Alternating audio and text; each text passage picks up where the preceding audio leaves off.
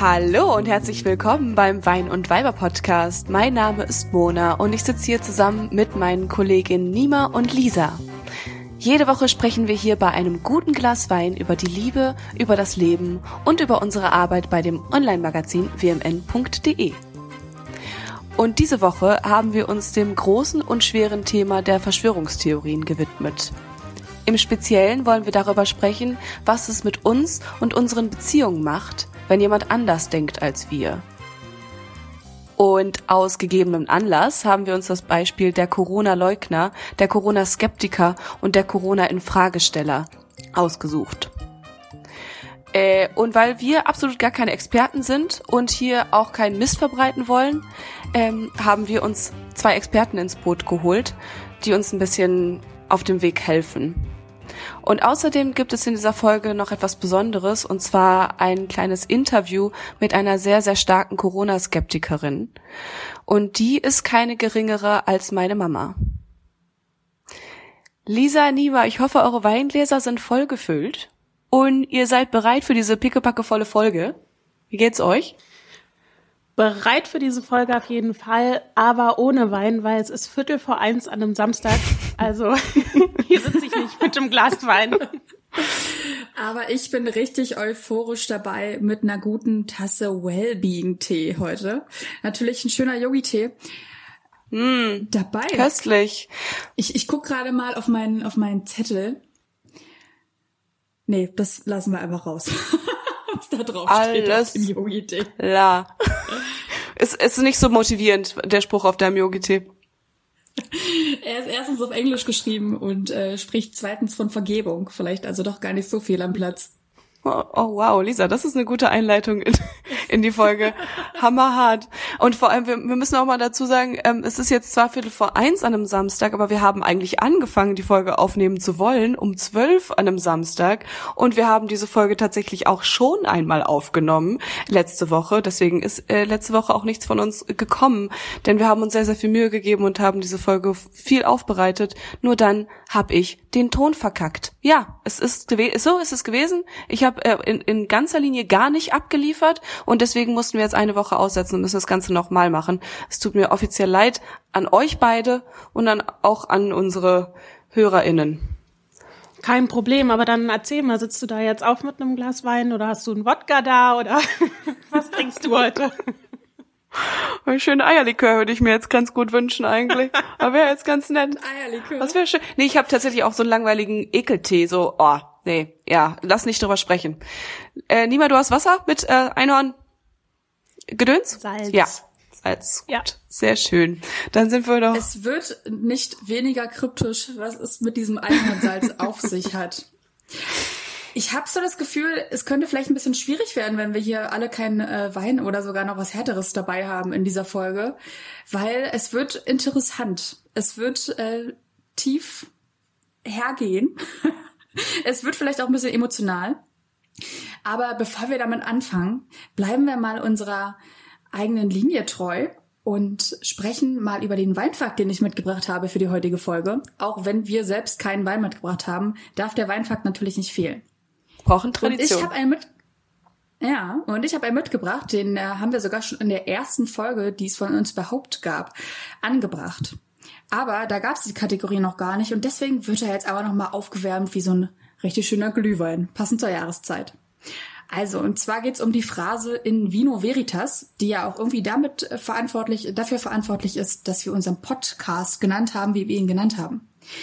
Und äh, dieser Ausspruch kommt äh, daher, dass der römische Historiker Tacitus gesagt hat, dass Germanen bei Ratssitzungen immer Wein getrunken haben, weil sie dann geglaubt haben, niemand könnte effektiv lügen, wenn er betrunken ist. Das finde ich sehr passend zu unserem heutigen Thema der Corona-Leugnerei, weil es sich ja hier auch um Wahrheiten und alternative Wahrheiten dreht. Einfach Stille von eurer Seite. Ihr seid, ihr seid überfordert mit diesem Fakt einfach. Glaubt ihr, da ist was Wahres dran überhaupt? Es ist es ist genau das, du, du beschreibst gerade wirklich ja den Hintergrund, warum überhaupt dieser Podcast entstanden ist und man kann das jetzt gerade wirklich nochmal weiterdrehen auf ja, unsere Folge Thema äh, Corona-Leugner auf Verschwörungstheoretiker, würde man denen einfach mal zwei, drei Gläser Wein zu viel geben. Meinst du, die würden dann auch mal wirklich die Wahrheit sagen und sich sagen, ey, ich glaube eigentlich auch nicht wirklich dran? Nee. Nee, eigentlich nicht. So ist es. ich glaube, da wird's noch schlimmer. Ich glaube, da wird's nur noch schlimmer. Also, bitte bleib nüchtern. Ja, ich, ich würde vorschlagen, wir, wir gehen jetzt hier mal in unsere Folge rein. Und es geht uns vor allem heute darum zu sehen, was macht Corona mit unseren persönlichen Beziehungen und was macht es vor allem mit uns, wenn jemand ähm, nicht so an Corona glaubt und die Maßnahmen auch sehr in Frage stellt. Wobei wir an dieser Stelle ganz klar sagen müssen, wenn wir hier heute von Verschwörungstheorien sprechen und wenn wir von ähm, dem Leugnen von Corona sprechen, dann sprechen wir auch wirklich die Personengruppen an, die sagen, wir glauben da nicht dran und die da mit sehr alternativen Fakten um sich werfen, die auch mit falschen Fakten um sich werfen. Ja, also mir ist es wichtig, an der Stelle nochmal zu betonen, es geht jetzt nicht um die Menschen, die sagen, hey, ich finde die oder die Maßnahme vielleicht nicht so gerechtfertigt oder ich habe da eine Kritik ähm, wie die Regierung ähm, reagiert hat, sondern die wirklich sagen, ey, es gibt Corona nicht, die Bill Gates-Memes ähm, herumschicken und äh, die sich wirklich an gar keine Maßnahmen halten. Also ich glaube, diese Unterscheidung ist nochmal wichtig. Und dann noch zusätzlich die Unterscheidung, ähm, nicht nur die Corona-Maßnahmenleugner und äh, oder die Corona-Maßnahmen-Skeptiker und die Menschen, die wirklich sagen, das Coronavirus an sich existiert nicht. Das sind ja auch nochmal riesengroße Unterschiede. Also wir haben innerhalb eines Themenkomplexes, den Corona-Themenkomplex, ganz, ganz viele unterschiedliche ähm, Arten und Weisen, wie du gegen dieses, gegen dieses Thema angehen kannst. Es, es bringt an ganz, ganz vielen Stellen so viel Gesprächsbedarf und auch viel Streitbedarf mit sich, dass wir wir können nicht umhin, als das äh, weiterhin zu ignorieren in diesem lustigen, netten äh, Quatsch-Podcast. Und ähm, ja, also ich habe uns vor allem in dieses Thema mit reingebracht und ich wollte unbedingt darüber sprechen, weil es mir in den letzten Monaten so viel aufgefallen ist, wie viel ich mich damit beschäftige. Und äh, ich, ich habe einfach das Gefühl, wir müssen äh, uns drei, wo wir uns doch so viel miteinander besprechen und unsere Meinungen austauschen, gerade über so ein wichtiges Thema nochmal austauschen. Aber dann würde ich vielleicht mal mit der Frage anfangen, also Corona hat ja die gesamte Welt verändert. Hat es euer Leben verändert und wenn ja, inwiefern? Ja, sehr gute und sehr wichtige Frage, denn wir befinden uns ja alle in einer mehr als privilegierten Situation. Erst gestern war ich beim Friseur, so lange es gerade noch geht, und habe mich richtig fast schon geschämt, als sie mich gefragt hat, inwiefern mich diese Maßnahmen jetzt irgendwie betreffen. Und ich muss da ganz einfach sagen, für mich hat sich kaum was verändert, außer dass ich jetzt alles von zu Hause machen muss. Ich kann nicht mehr in die Bibliothek und ich arbeite auch nicht mehr so viel vom Büro aus. Aber ansonsten äh, habe ich einmal mehr Freizeit gewonnen und äh, sitze öfter auf der Couch mit einem Glas Wein und guck Netflix. Also mir geht's verdammt gut damit. Und ähm, sie hat mir dann erzählt, dass sie gleich zwei Jobs verloren hat im Folge der Krise. Also uns geht's ziemlich gut. Wie geht's euch? Also ich möchte ja nicht nur für mich sprechen, sondern äh, und für euch gleich mit. Ja, also ich muss sagen, ähm, ich komme auch ganz gut mit den Maßnahmen klar. Um, klar ist es so, dass ich mir wünschen würde, irgendwie meine Freunde öfter zu sehen oder ich werde ja am Ende des Jahres 30 und da fällt jetzt eine Feier flach. Also ich werde wahrscheinlich mit meinem Freund alleine auf der Couch sitzen. Ähm, nee, aber es, na klar, also es gibt, klar ist es so, dass es mich auch beeinflusst und ähm, gerade halt was meine Beziehungen angeht. Aber prinzipiell würde ich auch sagen, dass wir sehr privilegiert sind, weil wir haben alle einen Job, äh, wir haben noch Freunde ähm, und zum Beispiel in meinem Umfeld ist jetzt niemand an Corona erkrankt. Und ich weiß aber, dass es also auch von über mehrere Ecken gibt da Menschen, die halt ganz anders mit der Krise umgehen müssen. Also Menschen, die zum Beispiel aus eigener Kraft ein Café aufgemacht haben, die selbstständig sind und die jetzt aufgrund von Corona ihre Türen schließen mussten. Oder Menschen, die jahrzehntelang in der Veranstaltungsbranche gearbeitet haben und die jetzt vor dem Nichts stehen und ähm, die überhaupt nicht wissen, wann sie weiterarbeiten können. Ja, also da muss man natürlich sagen, dass wir aus zwei verschiedenen Blickrichtungen auf Corona schauen. Und gerade wir als ähm, als Menschen, die in der in den Medien arbeiten, als Redakteure, als Newsredakteure auch noch, wir haben ja, wir sind in so einer privilegierten Situation, weil wir auf eine Art ja sogar durch, äh, durch von dem Coronavirus profitiert haben, weil wir berichten darüber. Wir bringen die Nachrichten über dieses schreckliche Virus an die Menschen heran. Also haben wir eigentlich nur noch mehr Arbeit als ähm, ganz, ganz viele andere Branchen ähm, bekommen. Und deswegen ist es ja, glaube ich, auch für uns nochmal ähm, extra wichtig, darüber nachzudenken und darüber zu sprechen, weil wir ja dann zwei wichtige Faktoren haben, die uns bei Corona beeinflussen. Halt einmal so klar, wir sind alle beeinflusst, weil wir langweilen uns zu Tode zu Hause. Ist einfach scheiße gerade. Und auf der anderen Seite besprechen wir das die ganze Zeit in unserer, ja, in unserem Job. Und bei, mhm. also bei mir, ich weiß bei Nima auch, ähm, bei mir kommt auf jeden Fall noch ein ähm, dritter Faktor dazu und das ist der eben, dass meine Mama, wie ich es euch schon berichtet habe am Anfang, eine sowas von krass andere Meinung zu der, zu der Thematik hat, dass es mich einfach noch mal mehr dazu bringt, äh, darüber nachzudenken und anders darüber nachzudenken. Und Nima, wie ist das bei dir? Du kennst auch jemanden, der Corona nicht so ganz für bare Münze nimmt? Ähm, ja, so eine Freundin von mir, eine sehr, sehr enge Freundin von mir, ähm, die, also die glaubt zwar daran, dass es Corona gibt, ähm, hält sich aber an gar keine Maßnahmen und war auch unter anderem auf den ganzen Demos dabei und teilt auch sehr schwierige Inhalte und da sind wir auch schon echt aneinander geraten, ähm, wo ich zeitweise echt Angst hatte, dass uns Corona irgendwie entzweit. Also bei mir gibt's da jetzt so im weiteren Familienumfeld eine Person, die besagte Bill Gates Memes auch gerne mal teilt. Ähm, und äh, ich für mich bin dann immer sehr schnell so, dass ich das Handy einfach weglege und mir sage, ja, mach du dein Ding. Aber was macht das mit euren Beziehungen? Also Mona, ganz krass, du mit deiner Mama. Wie gehst du damit um, wenn deine Mama so viel anders denkt, so sehr anders denkt als du? Also einmal glaube ich, dass mich das ähm, überhaupt schon in der Wahrnehmung total beeinflusst hat, dass wir seit Monaten ähm, jetzt seit äh, über Corona streiten. Also wir streiten einfach sehr sehr viel darüber natürlich. Mm, und immer wenn ich mm, Corona-Skeptiker und Corona Maßnahmen in Fragesteller Menschen in irgendwelchen Dokus sehe oder was und die haben wieder eine Demo gemacht und bla bla bla, ähm, dann hab ich immer das Gefühl so, ey, was ist denn mit euch? Irgendwas ist doch bei euch, was euch dazu bringt, so auf die Straße zu gehen. Irgendwas ist in eurem ähm, in eurem Umfeld so anders als bei mir, dass ihr eine ganz andere Meinung dazu habt. Und ich wundere mich jedes Mal, dass ich es nicht verstehen kann. Und ich also ich würde es wirklich gerne besser verstehen. Und ich glaube, das ist der ähm, einer der größten Unterschiede, ähm, die dadurch kommen, dass ich halt so nah dran bin einer Corona-Maßnahmenleugnerin über das Wort kann man streiten.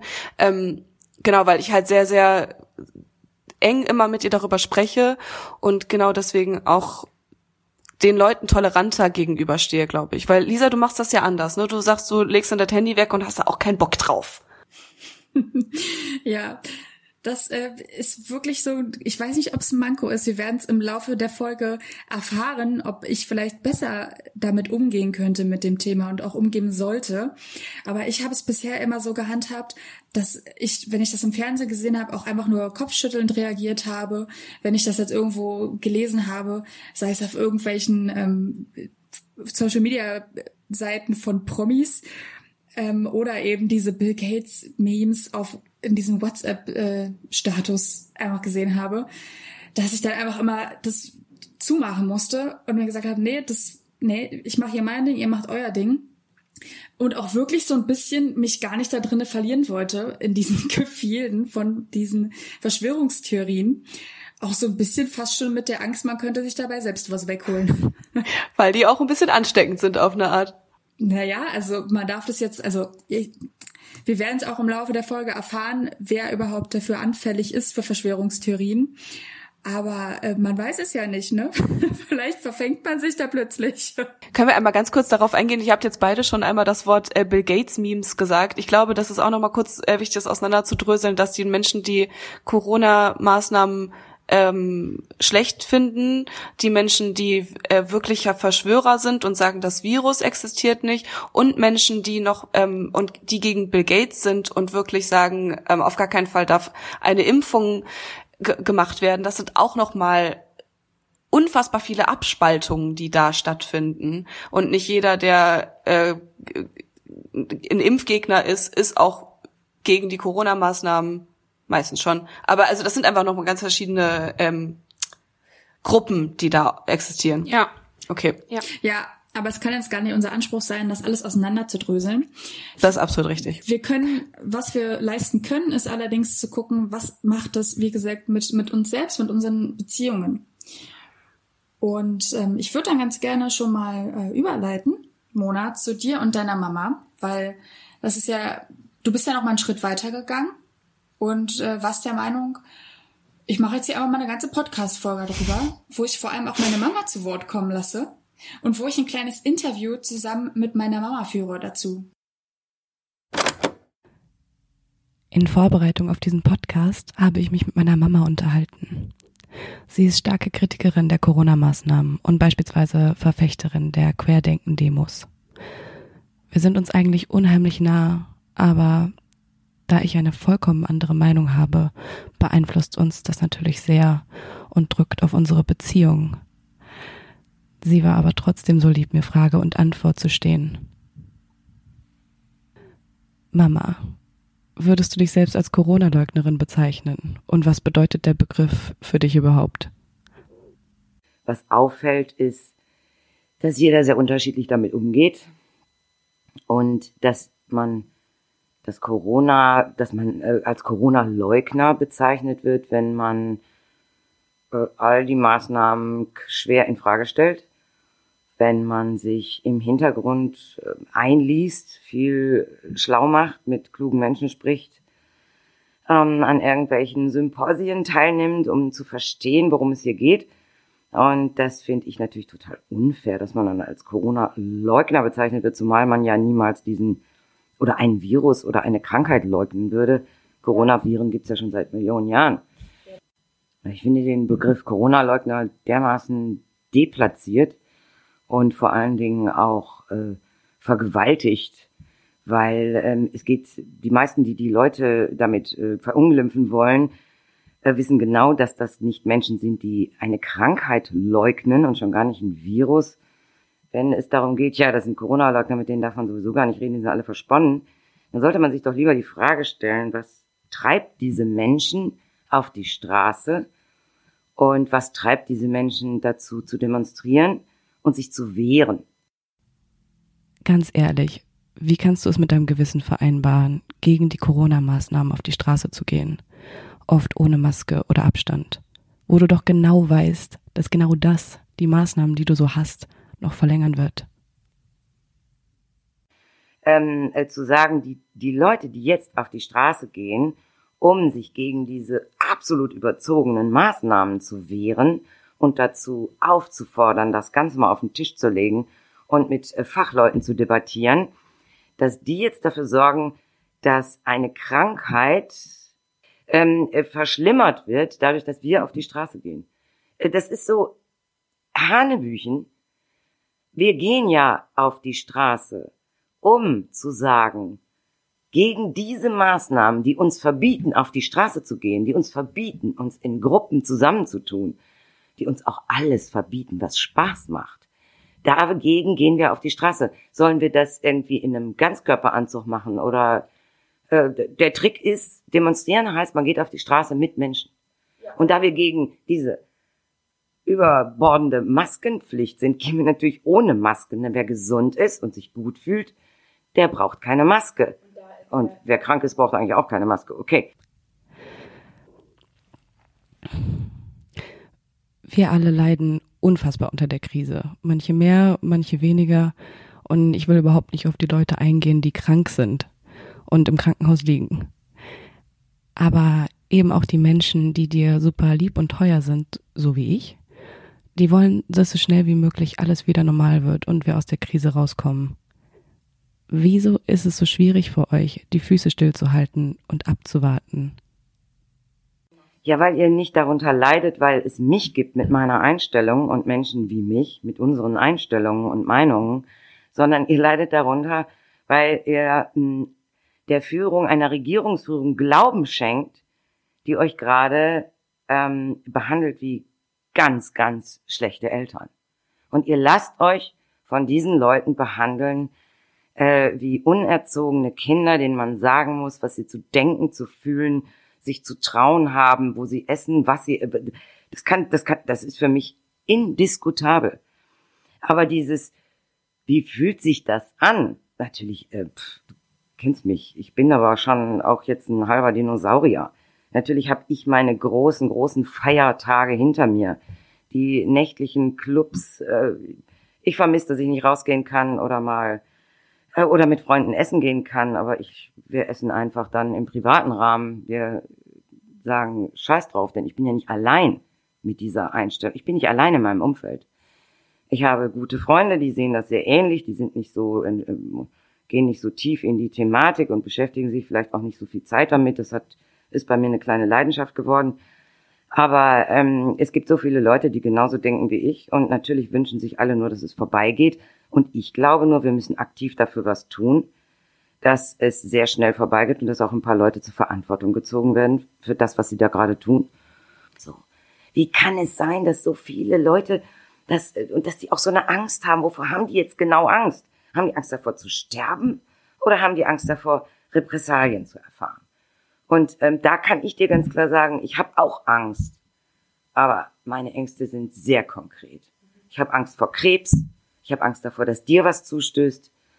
Ähm, aber ich habe bestimmt keine Angst davor, an Corona zu sterben. Da habe ich keine Angst vor.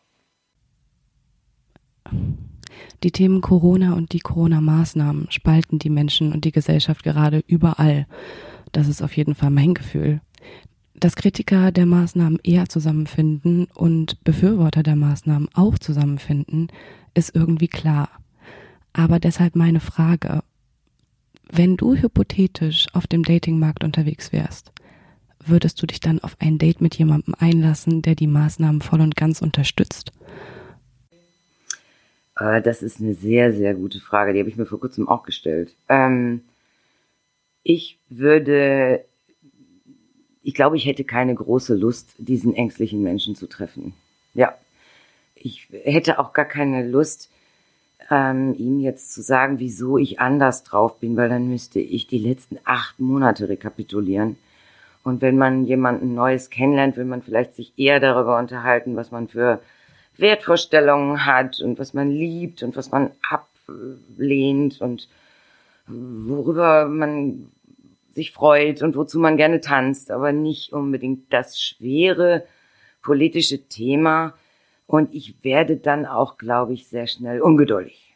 Ja, das würde bestimmt für ein erstes Date sehr schlecht sein. Wie viel Zeit verbringst du täglich damit, dich über deine Art der Corona-Wahrheit zu informieren?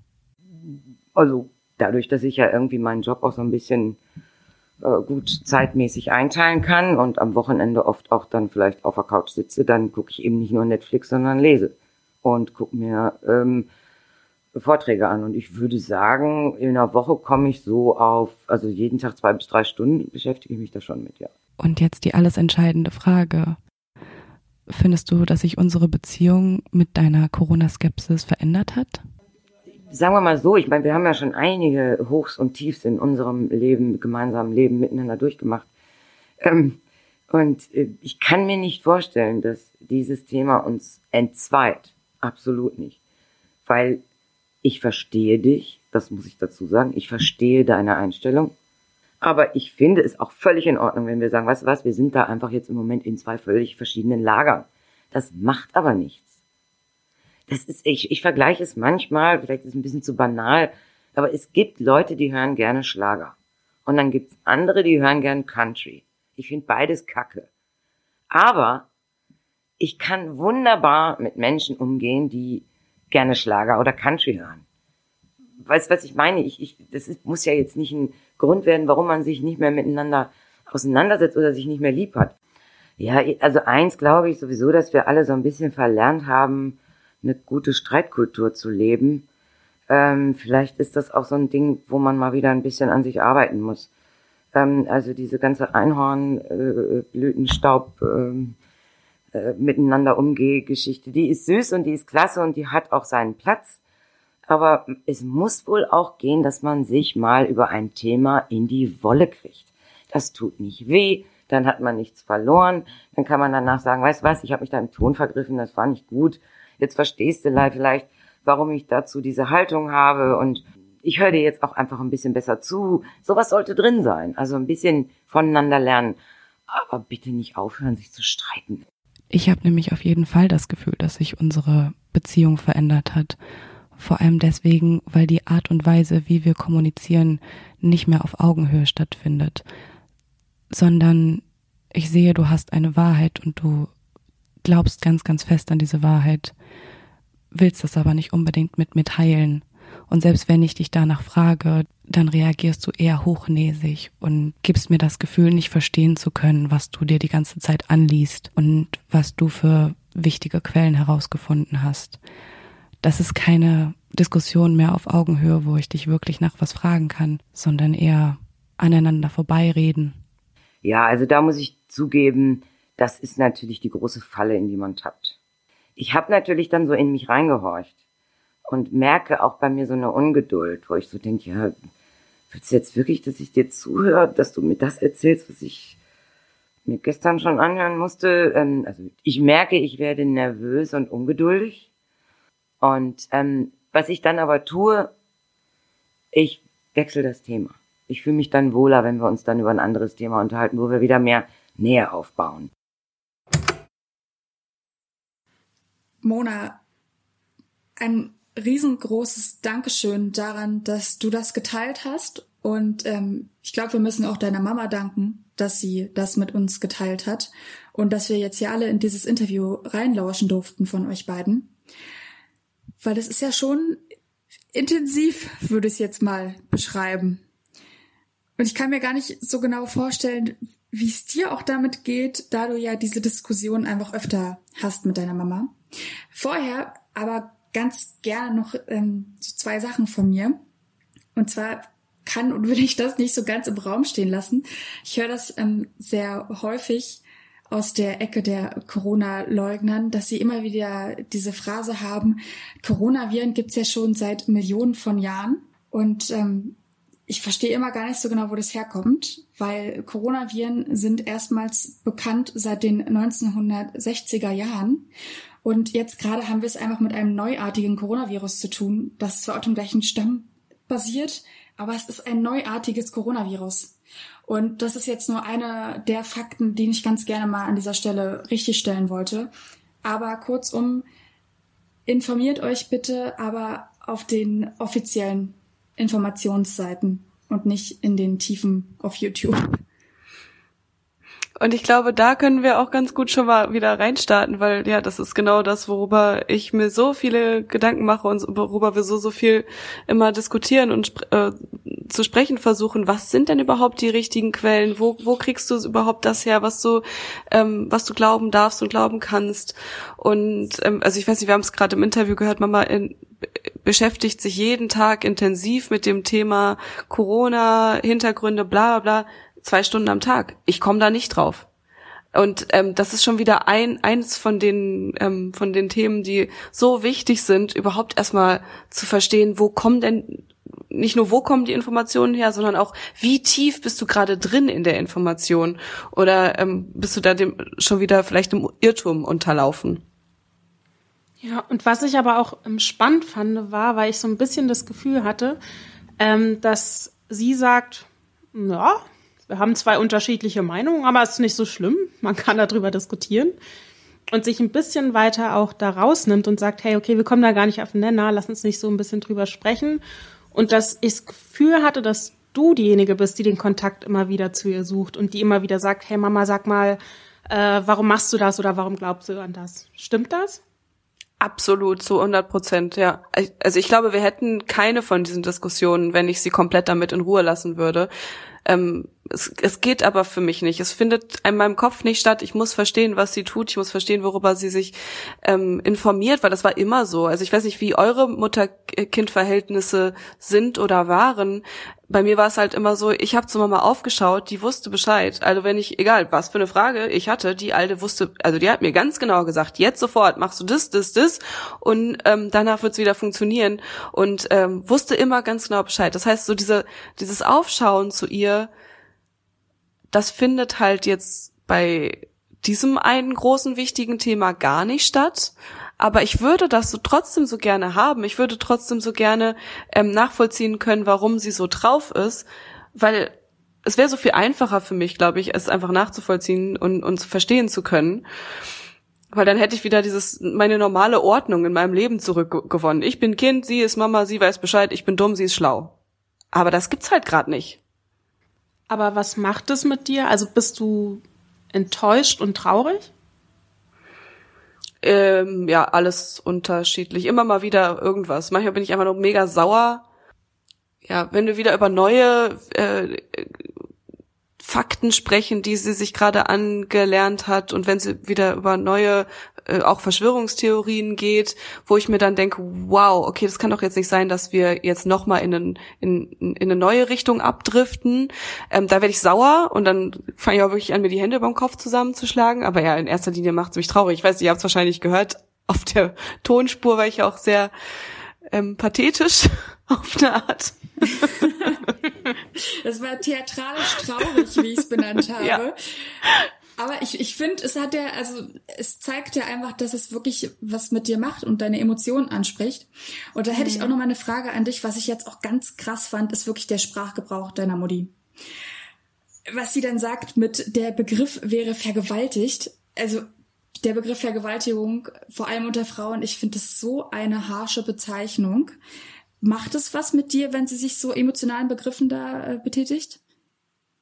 Oder hörst du da schon drüber hinweg und versuchst äh, immer nur die Faktenspur zu halten? Oh, bei dem Thema bin ich ja auch wirklich ein ganz, ganz schlecht. Also ich weiß, dass du ganz anders sprichst und ganz anders mit, mit Sprache sowieso umgehst. Also diese, diese relativ derbe Sprechart, die ist bei uns in der Familie oder beziehungsweise bei Mama und mir eigentlich relativ normal. Also das Wort vergewaltigt für ein Begriff, für eine Begrifflichkeit, das ist mir, das ist mir in dem Moment, wo sie es gesagt hat, gar nicht so doll groß aufgestoßen. Aber jetzt, wo du es angesprochen hast, ja klar merke ich das, ähm, dass es, dass es hart klingt. Es ist klar, was sie damit meint. Es ist klar, dass es da jetzt nicht um eine sexuelle Vergewaltigung geht. Ähm, aber für, ja, für mich klang das gar nicht so schlimm. Was ich aber auch nochmal total interessant fand, war, ähm, also wenn ich mit den Leuten in meinem Umfeld spreche, da merke ich, dass ganz viele Leute verunsichert sind und gar nicht wissen, oh, was ist denn richtig und was falsch. ne? Also so zum Beispiel, hätte der Lockdown früher kommen sollen, ähm, hätte wäre eine andere, also da gibt's einfach ganz viel Verunsicherung und wenn ich deiner Mutter zuhöre, dann sagt die die Dinge mit so einer Selbstverständlichkeit, so natürlich ist es so und die müssen das dann auch nicht tun und ne ne ne ne, wo ich denke so, wow, krass, dass sie das so äußert, obwohl alle anderen verunsichert sind.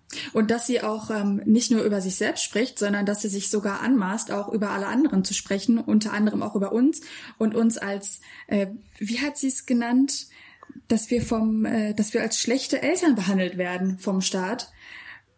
Fühlt ihr euch als schlechte Eltern? Ich, ich weiß es nicht. Ich, ich nicht so. Ja, sie urteilt darüber, sie ist sich total sicher in dem, was sie tut und sie sagt, ähm, ja, so Sachen wie, wenn ich auf die Straße gehe, Leute, dann leidet ihr doch nicht unter mir und unter meinen Leuten, mit denen ich auf die Straße gehe, sondern ihr leidet unter euch selbst, da, darunter, dass ihr so viel Angst habt und dass ihr irgendwie die Wahrheit nicht erkannt habt. Das ist ein sehr, das ist eine sehr bolde Aussage. Ich finde vor allem, dass sie sich sehr anmaßend anhört. Also sie urteilt darüber, was uns gerade Angst macht, was uns gerade Unbehagen ähm, bereitet. Dabei stimmt das überhaupt nicht. Also ich finde, also ich fühle mich nicht so, wie sie das dargestellt hat. Nachdem wir jetzt so ein bisschen reingehört haben, wie Mona damit umgeht, wenn jemand in ihrem persönlichen Umfeld Corona leugnet bzw. skeptisch betrachtet, würde ich ganz gerne auch nochmal von dir hören, Nima. Wie genau geht's dir damit, wenn jetzt deine Freundin da so anders denkt als du? Und wie glaubst du, dass es richtig ist, wie du jetzt damit umgegangen bist? Ähm, also ich muss sagen, ich glaube, ich bin schon jemand, der auch andere Meinungen mal ganz gut aushält. Also weil ich komme halt aus einem Haushalt, wo mein Papa Moslem ist und meine Mama ist äh, christliche Religionslehrerin. Das heißt, ich bin irgendwie von klein auf mit zwei völlig unterschiedlichen Weltansichten aufgewachsen und habe auch so ein gewisses Verständnis dafür, wenn jemand anders ist oder anders denkt. Aber auch ich bin nicht perfekt. Und das habe ich gerade jetzt auch bei diesem Corona-Thema gemerkt, weil ähm, meine Freundin ja, wie gesagt, auf diesen Anti-Corona-Demos war und am Anfang habe ich mich noch ganz ruhig mit ihr darüber unterhalten und wollte irgendwie wissen, warum sie so denkt. Ähm, habe das Thema dann aber auch irgendwann so zur Seite geschoben. Ähm, und vor wenigen Wochen hat sie dann ein paar Inhalte auf Facebook gepostet, wo ich echt dachte, so, also jetzt reicht's. Jetzt ist mir wirklich der Kragen geplatzt. Und dann bin ich sie auch schriftlich relativ hart angegangen ähm, und da ist dann so eine Diskussion aufgebauscht über WhatsApp und wo wir uns die ganze Zeit irgendwas hin und her geschrieben haben und wo ich echt dachte so, wow, okay, das ist gerade ein gefährlicher Kipppunkt irgendwie unserer Freundschaft. Ja, und dann haben wir erst im Nachhinein uns nochmal getroffen und darüber gesprochen und auch ein bisschen ruhiger darüber gesprochen, aber es war schon, dass ich gemerkt habe, okay, ich komme hier gerade an meine Grenzen und ich reagiere eigentlich auch nicht so, wie ich es mir wünschen würde. Äh, seid ihr mir eindeutig einfach einen Schritt voraus, weil, wie gesagt, ich leg mein Handy dann weg. Mir hat es schon so oft in den Fingern gejuckt. Ich habe schon so oft Nachrichten angesetzt und es dann aber doch vielleicht auch aus Bequemlichkeit sein gelassen. Aber da muss ich mir wirklich an die eigene Nase fassen. Ich glaube, das ist nicht die richtige Vorgehensweise, zumal es wirklich sehr wichtig ist, sich diesem Thema zu stellen. Und wie dringlich es ist, sich mit diesem Thema auseinanderzusetzen und es nicht im Raum stehen zu lassen, wird uns jetzt einmal die ehemalige Politikerin und Netzaktivistin Katharina Nokun vorstellen. Sie hat zusammen mit der Sozialpsychologin Pia Lamberti ein Buch geschrieben mit dem Titel Fake Facts, wie Verschwörungstheorien unser Denken bestimmen. Naja, ganz einfach, wenn jemand glaubt, dass ähm, ein Virus nicht existiert oder nicht gefährlich wäre, dann kann das eben zu einem Verhalten führen, ähm, das eine Gefährdung für sich und andere bedeutet. Also es gibt auch Studien, die gezeigt haben, dass Menschen, die an eine Verschwörung rund um Corona glauben, die glauben, Corona sei eine Art Schwindel, dass die sich auch weniger an ähm, ja empfohlene Maßnahmen halten, wie beispielsweise, ähm, dass man weniger Kontakt mit anderen Menschen hat in geschlossenen Räumen oder eben eben ähm, Thema Maske tragen. Ja, und gerade wenn wir uns mal ähm, so ein bisschen die Zukunft anschauen, ja, dann ist ja auch klar, früher oder später wird es ja eine Impfung geben. Und wenn jemand dann eine große Verschwörung glaubt, ähm, weil er eben entweder meint, Corona wird es nicht geben, oder aber ähm, dass Corona nicht gefährlich wäre oder an so eine große Impfverschwörung glaubt, ja, dann wird er sich auch nicht impfen lassen. Und das kann natürlich dazu führen, dass so eine ähm, Herdenimmunität nur sehr schwer erreichbar ist, wenn der Anteil von Menschen, die sich ähm, kategorisch nicht impfen lassen wollen, ähm, halt eben sehr hoch ist. So, also ja, die Katharina Nukun, die bringt das ja irgendwie ganz gut auf den Punkt, warum wir uns wirklich damit beschäftigen müssen und warum das nicht mehr möglich ist, unser Telefon wegzulegen. Ähm, also Lisa, ich würde ja überhaupt gar nicht so irgendwie einen Vorwurf machen oder irgendwie, dass du, dass du das falsch gemacht hast. Mich würde halt interessieren, so warum ähm, ist es für dich schwierig gewesen, dich damit zu beschäftigen? Würdest du eher sagen, das Thema kam dir nicht wichtig genug vor, dass es solche Leute gibt? Oder würdest du sagen, oh nee, ähm, ich will mich damit sowieso nicht beschäftigen und das ist mir zu, zu heiß und zu hart? Nein, ich bin nicht ignorant und ich weiß sehr wohl, wie wichtig es ist, sich mit dieser Problematik auseinanderzusetzen, was ich ja natürlich auch hinter den Kulissen tue. Ich habe es bisher nur immer vermieden, mich da so ein bisschen in diesen ähm, Diskussionen zu verlieren und vor allem noch tiefer in diese Gefilde einfach einzutauchen. Also ich habe es, das, das wollte ich einfach nicht unbedingt, auch wirklich so ein bisschen mit dieser, naja, nicht Angst, aber ich wollte dem nicht so ähm, viel Raum schenken in meinem Kopf einfach. Ich wollte das auch gar nicht so in meinen Kopf reinlassen. Ich weiß nicht, ob ihr das gerade nachvollziehen könnt.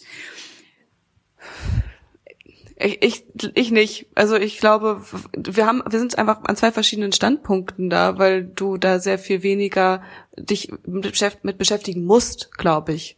Und das ist ja einer von den Faktoren, weil ich gerade auch wieder dran, dran gedacht habe, äh, als ich gerade diese Frage gestellt habe, mh, hm, kann es auch sein, dass es dir überhaupt nicht vorgekommen ist, dass du mitbekommst, wie wichtig das Thema gerade ist, weil selbst ich kriege das nicht richtig mit, wie wichtig das Thema ist. Mama zum Beispiel hat ja im Interview gesagt, ja, dann, ähm, wenn das halt wenn es gerade nicht so möglich ist, sich zu treffen, ja, machen wir es halt privat zu Hause, weißt du? Dann treffen wir uns halt privat zu Hause. Und das habe ich ja überhaupt nicht gecheckt, dass es auch Leute gibt, die halt sich dann jetzt privat zu Hause treffen und da eine Party schmeißen. Und das sind, also so solche Sachen checkt man ja gar nicht so richtig. Das ist wirklich so mehr dieses Unangenehme, sich mit diesem Thema auseinanderzusetzen, weil ich das auch überhaupt nicht mag, wenn mein Diskussionspartner da mit irgendwelchen alternativen Wahrheiten um sich herum wedelt und man dann einfach schon an seine Grenzen kommt in dieser Diskussion, weil du es ja auch schon vorhin erwähnt hast, dass dann sehr gerne abgeschweift wird in dem Gespräch und dass dann andere Themenkomplexe wieder aufgemacht werden. Und dafür habe ich dann einfach gar nicht die Kraft übrig, mich überhaupt so viel auch damit auseinanderzusetzen. Sollte ich aber vielleicht dann doch auf mich nehmen, so wie wir es gerade gehört haben in dem O-Ton. Weil das können wir nicht so stehen lassen. Und du hast es ja auch schon ähm, an anfangs gesagt, dass du vielleicht auch ein kleines bisschen dich nicht so gerne damit beschäftigen wollen würdest, weil du das Gefühl hast, hm, könnte das sein, dass ich dann nachher an die gleiche Scheiße glaube, wie die Leute. Also da müssen wir gerade ganz klar mal sagen, dass es nichts damit zu tun hat, dass ich jetzt hier kurz davor bin, mir bald einen Aluhut aufzusetzen und äh, so auf der Arbeit aufzutauchen. Nein. Also ich glaube schon, dass ich davor gewappnet bin, aber ich weiß es nicht zu 100 Prozent. Vielleicht glaube ich mittlerweile auch schon an irgendwelche Sachen, die äh, so gar nicht stimmen. Nein, natürlich nicht. Also ich, würde jetzt mal davon ausgehen, dass ich mich ähm, relativ gut mit der Faktenlage so auskenne. Aber ich finde es trotzdem sehr interessant, sich mal mit dieser Frage auseinanderzusetzen, wer ist denn überhaupt besonders anfällig für Verschwörungstheorien? Und hierfür haben wir natürlich auch einen Experten und auch nochmal Katharina Nokun befragt. Ja, die Wissenschaft ähm, geht eben davon aus, dass ähm, wir alle eine gewisse Anfälligkeit haben für Verschwörungsnarrative. Also sie, so dieser Glaube, es gibt bestimmte Risikogruppen und alle anderen sind safe, das ist halt ehrlich gesagt Quatsch. Ja, also das ist ein Phänomen, das zieht sich quer durch die Gesellschaft, quer durch alle Altersschichten, durch Einkommensschichten. Ähm, auch zwischen Ost und West gibt es jetzt nicht so den gravierenden Unterschied, jedenfalls wenn man sich Studien der letzten Jahre anschaut. Ähm, was allerdings schon so ist, ist, dass Männer so ein bisschen anfälliger zu sein scheinen als Frauen. Ein niedriger Bildungsgrad ähm, und prekäre Beschäftigungsverhältnisse gehen eher mit dem Glauben an Verschwörungen einher. Allerdings würde ich davor warnen zu sagen, naja, also diese Gruppen sind besonders betroffen und andere nicht, weil gerade bei den letzten beiden genannten Faktoren spielt eben auch Kontrollverlust eine Rolle. Ja, also und die Wissenschaft geht davon aus, dass ähm, Kontrollverlustsituationen, also das Gefühl, dass man ähm, das Dinge aus, also dass man Dinge in seinem Leben nicht steuern kann, dass das ein Faktor ist, ähm, der dafür sorgt, dass Menschen anfälliger werden. Ja, und wenn ich beispielsweise einen geringeren oder einen niedrigeren äh, Bildungsabschluss habe ähm, oder eben äh, im prekären Beschäftigungsverhältnis bin, dann ähm, gibt mir das nicht gerade das Gefühl von Kontrolle, dann ist man meistens wahrscheinlich in vielen Fällen eher fremdbestimmt ähm, als selbstbestimmt, ja, im Vergleich zu einer anderen Situation mit festem Job und ähm, sehr hoher Qualifikation beispielsweise, so im Durchschnitt. Und ähm, generell kann man sagen, dass in Situationen, wo wir eben ähm, Ängste haben, Sorgen haben, ähm, auch das Gefühl haben, viel verändert sich, so unsere etablierten Strukturen ähm, brechen plötzlich auf, dass wir da solcher ähm, Erklärungsmuster plötzlich attraktiv finden. Ja, also Kontrollverlustsituationen erleben wir alle früher oder später mal im Leben. Das kann eine Trennung sein, das kann wirtschaftliche, politische Unsicherheit sein, Jobverlust, ja, aber die globale Pandemie ist ja auf ganz vielen Ebenen ein Kontrollverlust für unglaublich viele Menschen. Ja, also auch für mich wahrscheinlich auch für Sie, liebe Zuhörer, weil ähm, unglaublich viel verändert sich, vieles nicht zum Positiven. Menschen haben Angst um ihren Job. Ja, man fragt sich, wie geht es die nächsten Monate weiter? Und auch im Privaten ist man ja auch sehr eingeschränkt, ähm, muss sich da sehr ähm, stark anpassen an die aktuellen Regeln. Und ähm, das, der Glaube an eine große Verschwörung, der ähm, kann so eine Art psychologisches Konstrukt sein, um dieses Gefühl von Kontrollverlust zu lindern. Ja, also in dem Moment, wo ich glaube, es gibt so einen großen Plan, habe ich eben das Gefühl, naja, auch wenn der Plan nicht schön ist, kenne ich ihn zumindest und ich kann klare Schuldige benennen. Und das hilft einigen Menschen, mit so einer Situation umzugehen. So, Lisa, und jetzt weißt du, dass du absolut recht hast, wenn du sagst, du hast Schiss davor, auch solchen Sachen zu verfallen. Ja, Schiss ist schon wieder ein sehr starkes Wort, aber es, es spiegelt genau das wieder, was ich mir halt auch denke. Also wir sind irgendwie alle dafür anfällig, vor allem wenn wir gerade einen Kontrollverlust erleben und das tun wir ja einfach gerade alle auf eine Art und Weise. Keiner weiß, was kommt, wie wie wird's weitergehen, wann kommt wann kommt der Impfstoff? Und ähm, deswegen ist das wirklich gerade sehr interessant und erklärt auch wirklich einfach sehr anschaulich, warum es gerade einfach so unglaublich viele Menschen geben, die das anzweifeln. Ja, man kann, man kann ja ganz, also vielleicht nochmal, um, um das zusammenfassend zu sagen, so, ähm, sie sagt ja, dass eine der großen Faktoren ähm, der Kontrollverlust ist, die uns äh, dazu führen, dass wir mehr an Verschwörungstheorien glauben können und, und wollen. Ähm, aber ich meine, also de, der Wille oder das, äh, die Akzeptanz von so einem Kontrollverlust ist halt anscheinend bei ganz, ganz vielen Menschen super unterschiedlich.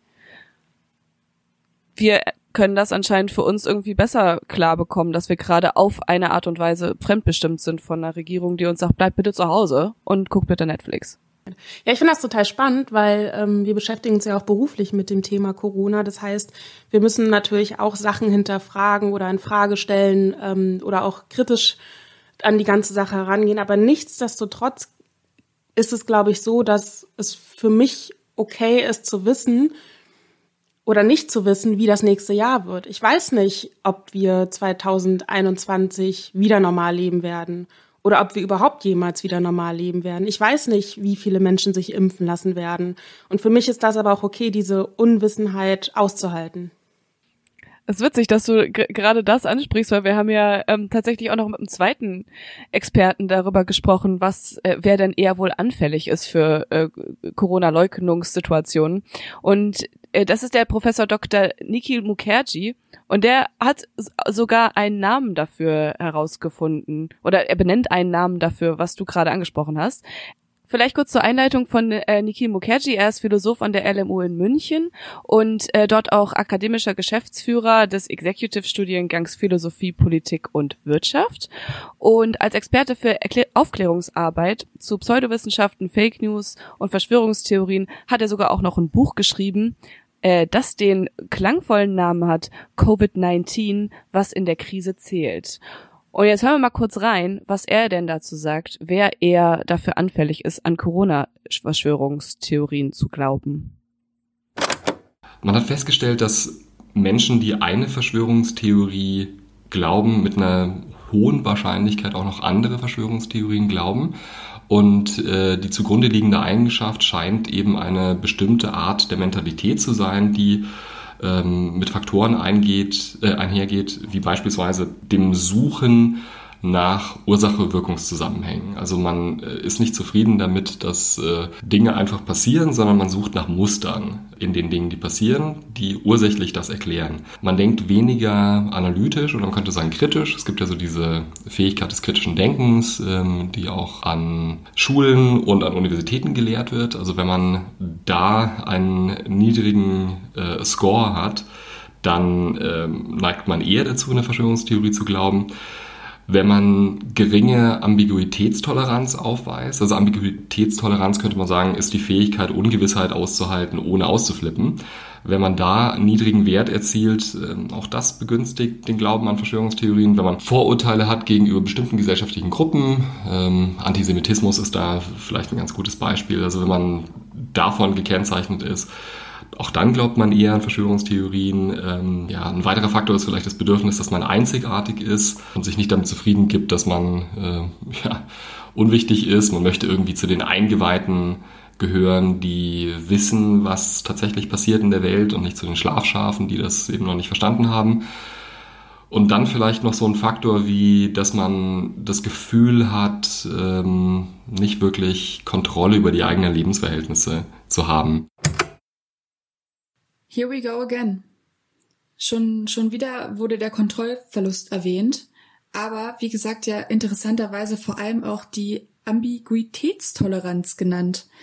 Also die Fähigkeit, Ungewissheit auszuhalten. Ohne dabei auszuflippen. Ich finde, das, das sagt er so Ohne schön. Dabei auszuflippen. Äh, weil das ist ja genau das, was die Leute gerade tun. Die flippen komplett aus. Ähm, ja, weil sie eben keine Ahnung haben, oder sich gerne eine Ahnung basteln wollen, wo denn das Coronavirus beispielsweise herkommt. Und für uns Normalgläubige würde ich uns jetzt mal bezeichnen, ist das eher nebensächlich an vielen Stellen. Was ich aber auch super interessant finde, also dass man hier einfach hört, es sind so viele Dinge, die da ineinander greifen. Also es ist halt nicht nur ein Faktor, der das irgendwie verstärkt, sondern da kommen einfach öfter viele Sachen zusammen. Was ich nochmal spannend finde, nachdem wir jetzt beide Expertentöne gehört haben. Ähm, bei meiner Freundin beziehungsweise bei den Leuten, die auf die Corona-Demos gegangen sind, die haben tatsächlich prekäre Arbeitsverhältnisse. Also entweder haben sie den Job verloren oder sie haben ganz viele Aufträge verloren, weil sie halt eben in der in krisengebeutelten ähm, Branchen arbeiten. Und ähm, für die ist das, glaube ich, auch ziemlich schwierig zu sagen, hm, ich weiß jetzt nicht, wie es weitergeht, weil da auch Existenz, Existenzen dranhängen. Mona, wie ist denn das bei dir und deiner Mama? Du hast jetzt gerade gehört, welche Menschen besonders anfällig für Verschwörungstheorien im Allgemeinen und auch dafür sind, Corona zu leugnen. Würdest du deine Mama da einordnen können? So, das ist natürlich eine Sache, die ich hier für euch vorbereitet habe. Das ist ja gar kein Problem. Also einmal ähm, noch ganz kurz zu dem, was Nima gesagt hat. Ähm, auch da kann ich und muss ich ja Mama einordnen, weil sie selbstständige Designerin ist. Also eine krisengebeutelte Branche, wie du es gerade so schön ausgedrückt hast. Ähm, genau. Und auf der anderen Seite hören wir doch mal ganz kurz, was Mama denn dazu sagt, wenn ich sie damit konfrontiere mit dem, mit dem Thema Kontrollverlust. Was würdest du sagen? Gibt es Leute, die anfälliger sind, die Corona-Maßnahmen und eben auch die Schwere der Krankheit in Frage zu stellen? Wir haben genau diese Frage nämlich auch mit Experten besprochen. Wir wollten von ihnen wissen, ob bestimmte Personen mit bestimmten psychischen Voraussetzungen eher dazu geneigt sind, an Verschwörungstheorien zu glauben oder eben auch Corona-skeptisch zu sein.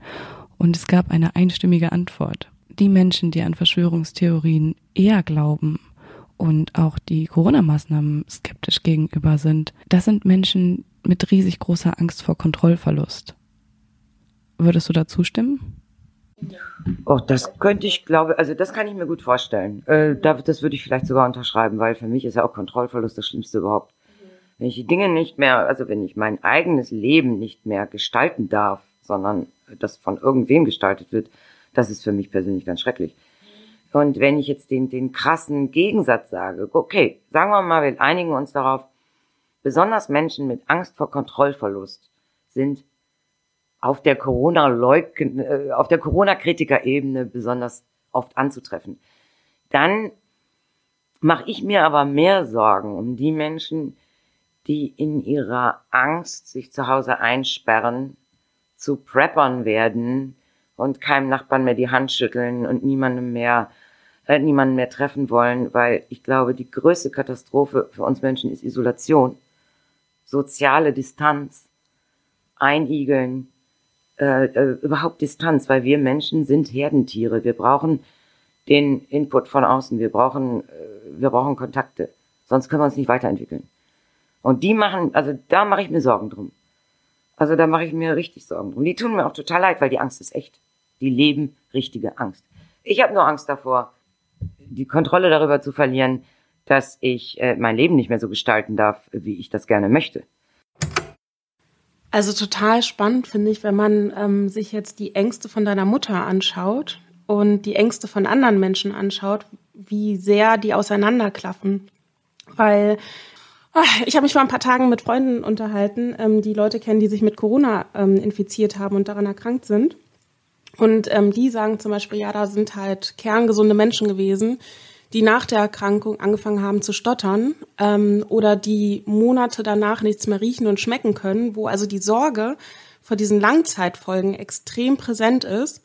Und wenn ich das zum Beispiel vergleiche mit dem, was deine Mutter sagt, die sagt, meine größte Sorge ist, dass ich mein Leben nicht mehr so führen kann, wie ich es führen möchte, also da liegen Welten dazwischen.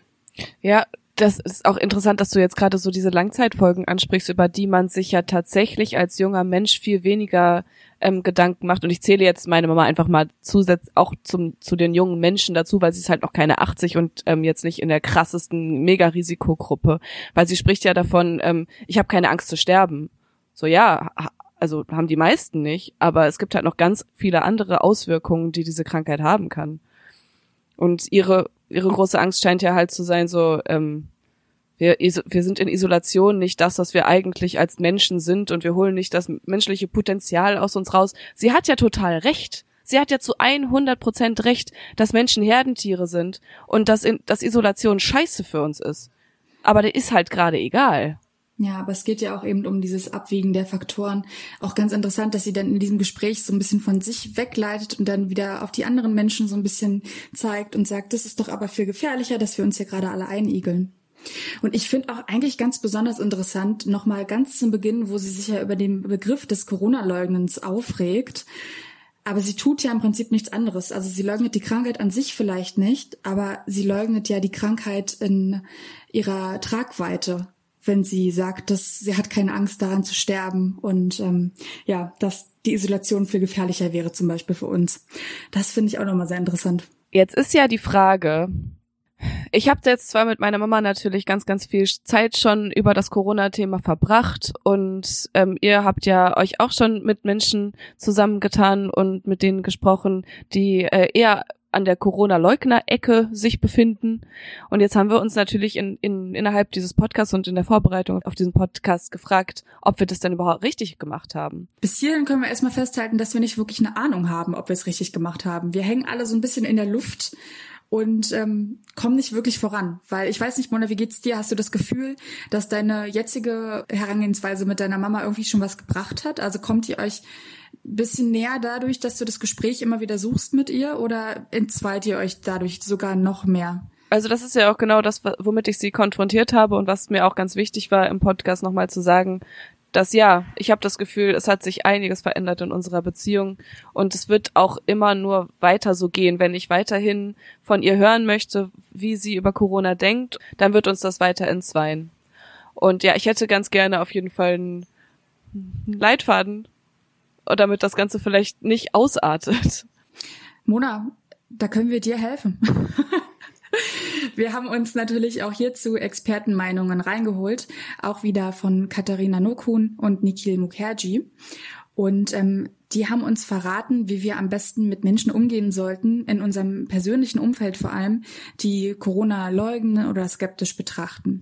Und ich würde vorschlagen, wir beginnen mal wieder mit Katharina Nokun und hören uns einfach mal an, was sie uns dazu rät. Ja, wichtig ist auf jeden Fall das Thema nicht totzuschweigen, denn ähm, man kann eben schon Fälle beobachten, wo eine Radikalisierung sehr schnell auch stattfindet. Ja, also jemand schnappt etwas auf, dann folgt er vielleicht ein paar Influencern, dann liest er bestimmt nur noch bestimmte ähm, Quellen und ähm, lässt seriöse Quellen ähm, immer mehr außen vor, weil er eben an eine große Wissenschafts- oder Presseverschwörung glaubt. Und so gräbt man sich quasi sehr schnell sehr tief in einen Kaninchenbau ein, wo am Ende eben auch so ein sehr von Ideologien ähm, und einer schwarz-weiß-Sicht geprägtes Weltbild stehen kann. Ja, und deshalb ist es wichtig, beim ersten Mal, wenn man sowas wahrnimmt oder hört, sofort reinzugehen, so, sofort auch klar zu machen, so hey, ich bin anderer Meinung, aber ich bin neugierig, woher hast du das, wie lange glaubst du schon daran und dann wirklich in die Diskussion reinzugehen. Und das kann eben auf unterschiedlichen Wegen passieren. Also wenn Leute noch am Anfang von so einer Radikalisierung sind, dann kann man auch durchaus mit Faktenchecks arbeiten. Ich habe das selbst auch schon erlebt, dass Leute dann gesagt haben, so hey, ähm, vielen Dank, dass du mir das jetzt gesagt hast, sonst hätte ich dann was Falsches weiterverbreitet. Das will man dann ja auch nicht. Und wenn Menschen aber schon so weit sind, dass sie beispielsweise glauben, es gibt so eine große Verschwörung, wo alle Politiker drinstecken, alle Journalisten, ja, vielleicht auch ich als Autorin, dann ähm, wird es halt wirklich eine harte Nuss. Und da würde ich jedem Angehörigen auch empfehlen, ähm, nicht zu hart mit sich selbst ins Gericht zu gehen, sondern wirklich sich auch klar zu machen, das ist eine langfristige Geschichte. Ja, also es ist nicht so, dass ich in einer Diskussion irgendwie total toll abliefer mit Argumenten und dann wird der andere schon einsehen, ähm, dass er falsch liegt. Das wird halt einfach wahrscheinlich nicht passieren, sondern so eine Deradikalisierung, die dauert oft genauso lange, wie die Radikalisierung vorher gedauert hat. Und das ist ein langer, mühsamer Prozess mit immer wieder ins Gespräch gehen, sich Argumente genau einteilen, nicht zu viel auf einmal sagen, ne, weil sonst macht der andere die Schotten, Schotten dicht. Das ist der sogenannte Boomerang, Boomerang-Effekt. Ähm, und sich das auch immer versuchen, sich zu bremsen, ähm, ruhig und sachlich zu argumentieren, den anderen bloß nicht abwerten, sondern wirklich ähm, auch Offenheit zeigen und ähm, vor allem auch Empathie. Ja, also das eine sind die sachlichen Argumente, dass man beispielsweise versucht, so ähm, ja Klischees aufzubrechen oder eben Vorurteile. Na, also beispielsweise alle Journalisten sind gleich, kann man mal nachfragen, so naja, was ist denn jetzt? Ähm, also da ist schon ein Unterschied zwischen Bild und Taz und irgendwelchen äh, Boulevardmedien und der Zeit. Ne? Also solche Diskussionen sind eben auch wichtig, um eben ja, also Vorurteile auch zu hinterfragen. Ähm, aber halt auch die Frage, wie geht's dir eigentlich, kann total viel bringen.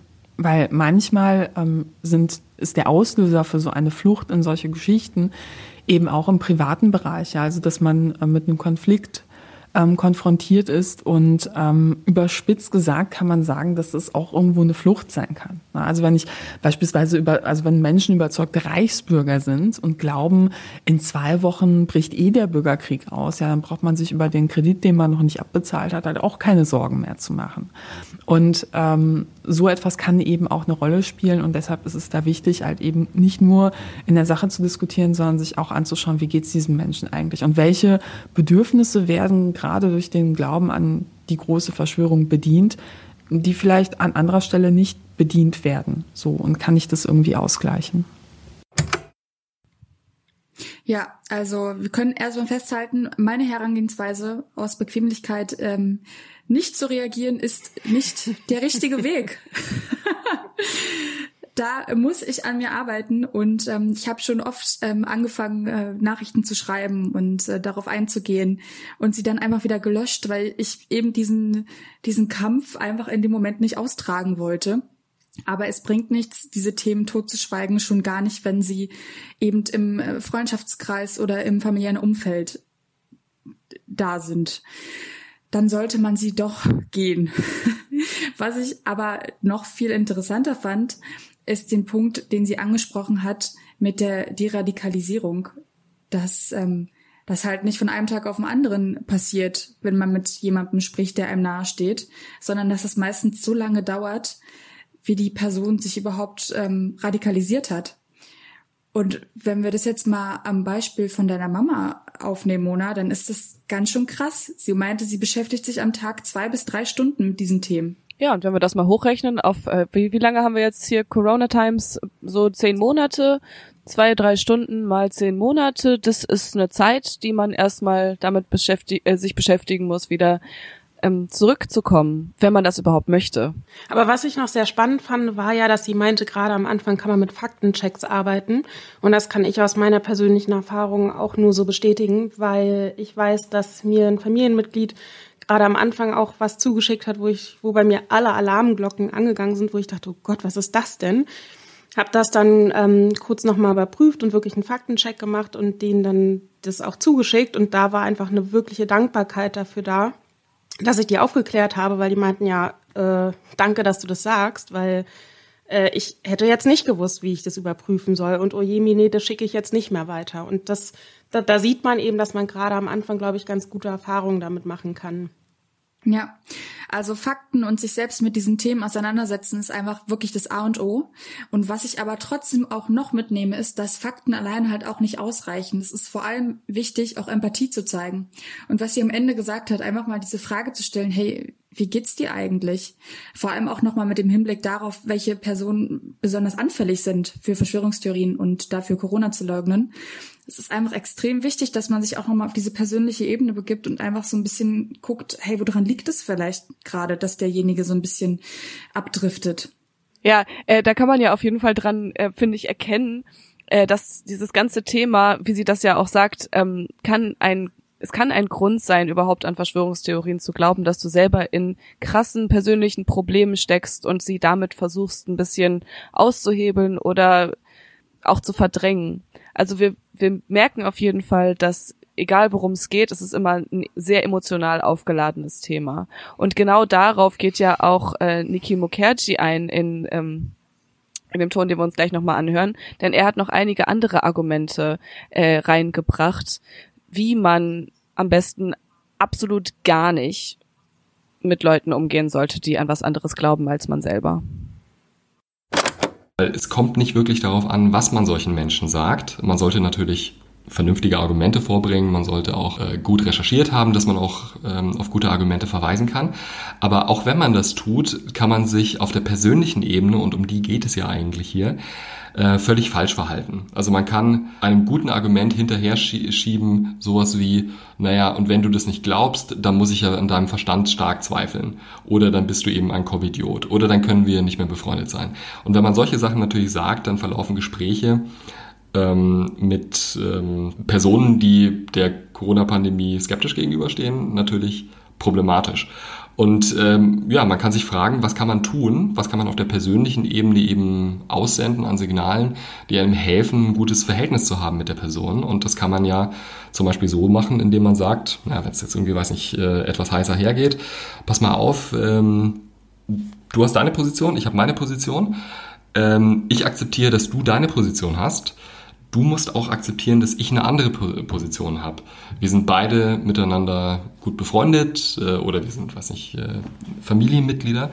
Und es muss einfach möglich sein, eine andere Position zu beziehen. Und es muss auch möglich sein, ähm, wenn wir uns gut miteinander verstehen, dass ich dir kritische Fragen stelle.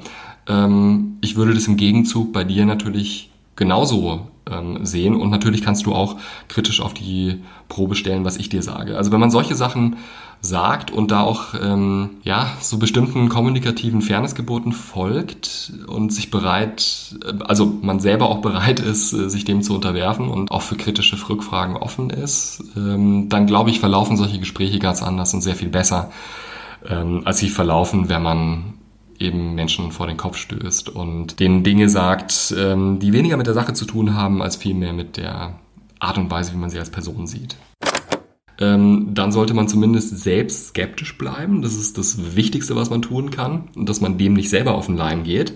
Und dann schließt sich daran noch die Frage an, wenn man das nicht bereit ist zu glauben, also man es zu tun hat mit einer unglaubwürdigen Verschwörungstheorie, wie geht man denn mit den Personen um, die sowas vertreten? Und ähm, hier sollte man, glaube ich, einen Unterschied machen zwischen Menschen, die man, also mit denen man vielleicht befreundet ist oder die im eigenen Familienkreis sind und die man als Familienmitglieder und Freunde auch äh, im engeren Umkreis behalten möchte.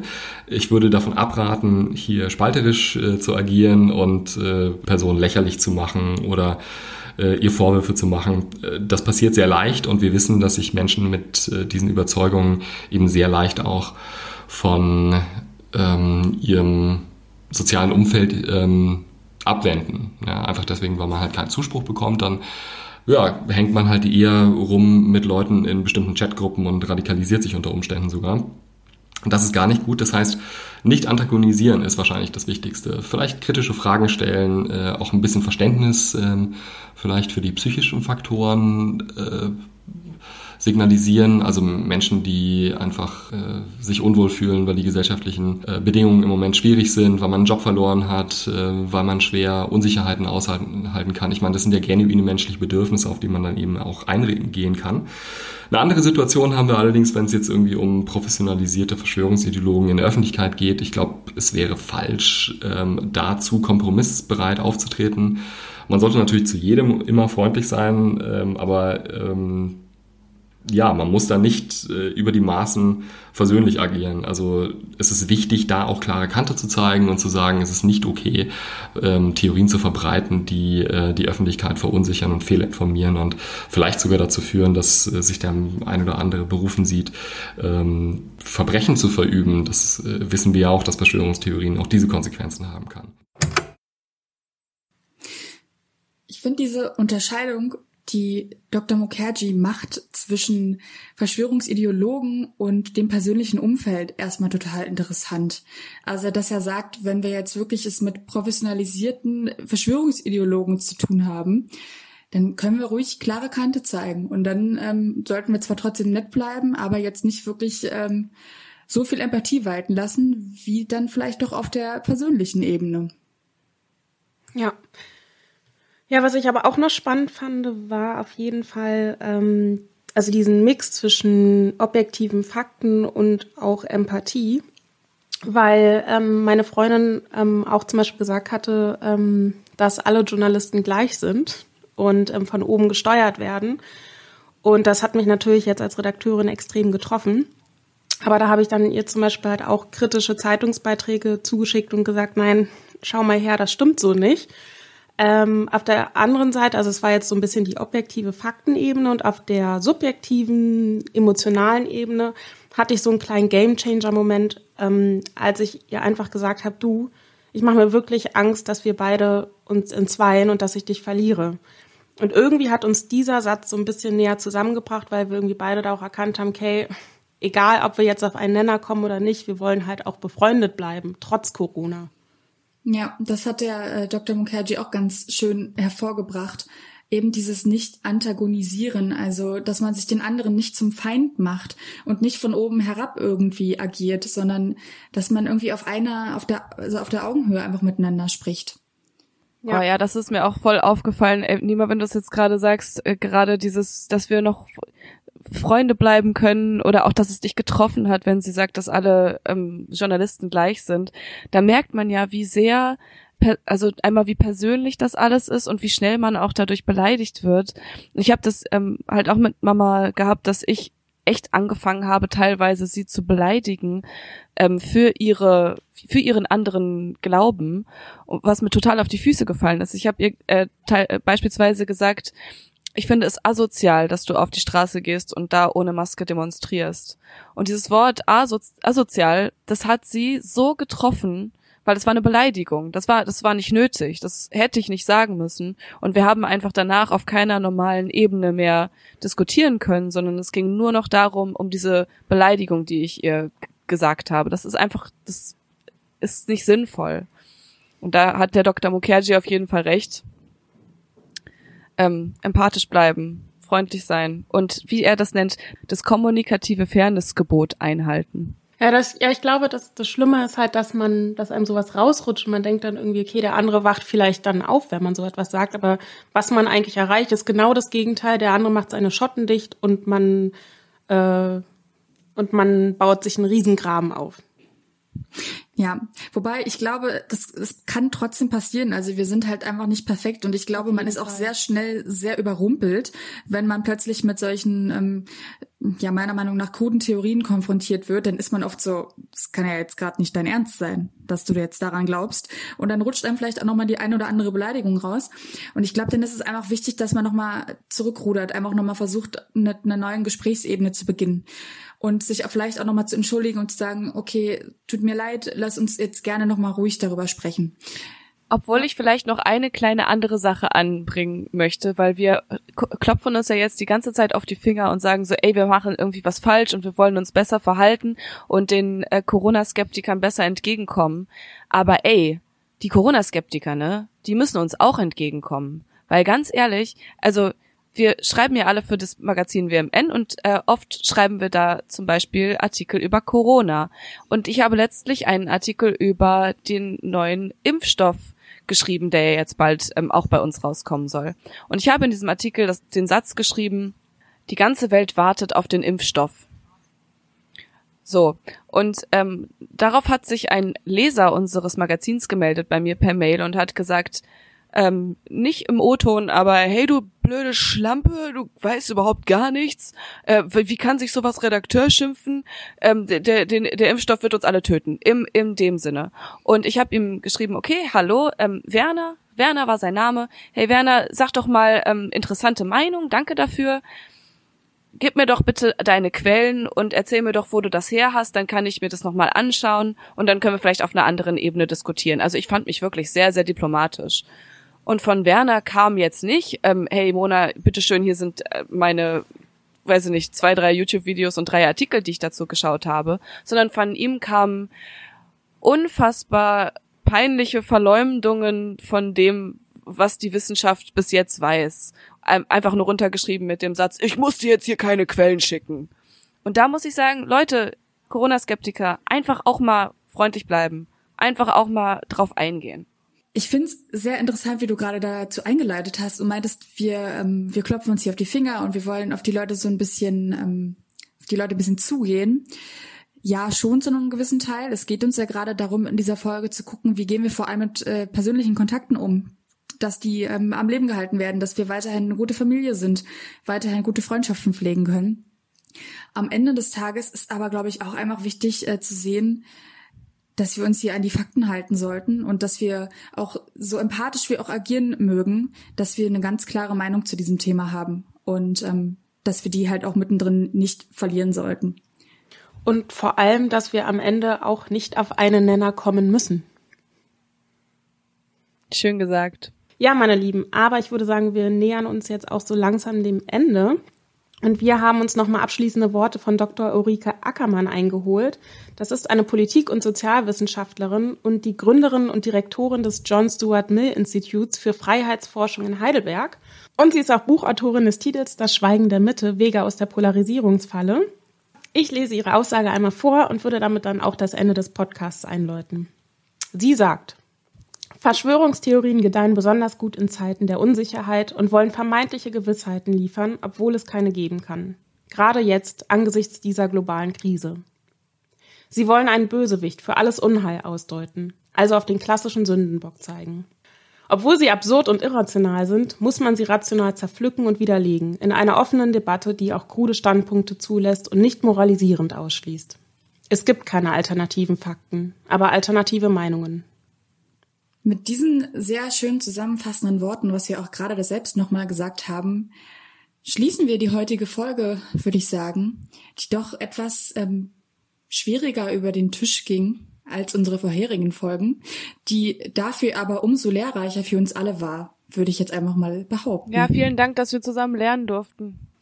Ich hoffe auch, dass äh, nicht nur wir was mitnehmen konnten, sondern dass auch unsere Hörer und Hörerinnen vielleicht etwas mitnehmen konnten, falls sie auch selbst in ihrem persönlichen Umfeld mit Menschen zu tun haben, die gerade den Corona-Verschwörungstheorien verfallen sind. Und an, an der Stelle ja. vielleicht noch einmal vielen, vielen Dank an Mami. Äh, Grüße gehen raus an dich, HDGDL. Und äh, auch sehr liebe Grüße an unsere Experten. Einmal Katharina Nokum und einmal den Herrn Dr. Nikhil Mukherjee, die uns Rede und Antwort gestanden haben. Genau. Und auch nochmal an Frau Dr. Ulrike Ackermann, von der wir gerade das abschließende Zitat vorlesen durften. So, und wenn ihr immer noch nicht genug von uns habt, dann folgt uns doch einfach auf Spotify, auf dieser, auf Apple Podcasts, überall wo es Podcasts gibt. Gerne auch bei Podimo auf Folgen klicken. Und äh, wenn ihr gar nichts zu tun habt, dann gerne auch ein kleines Kommentar oder eine Bewertung bei äh, iTunes dalassen.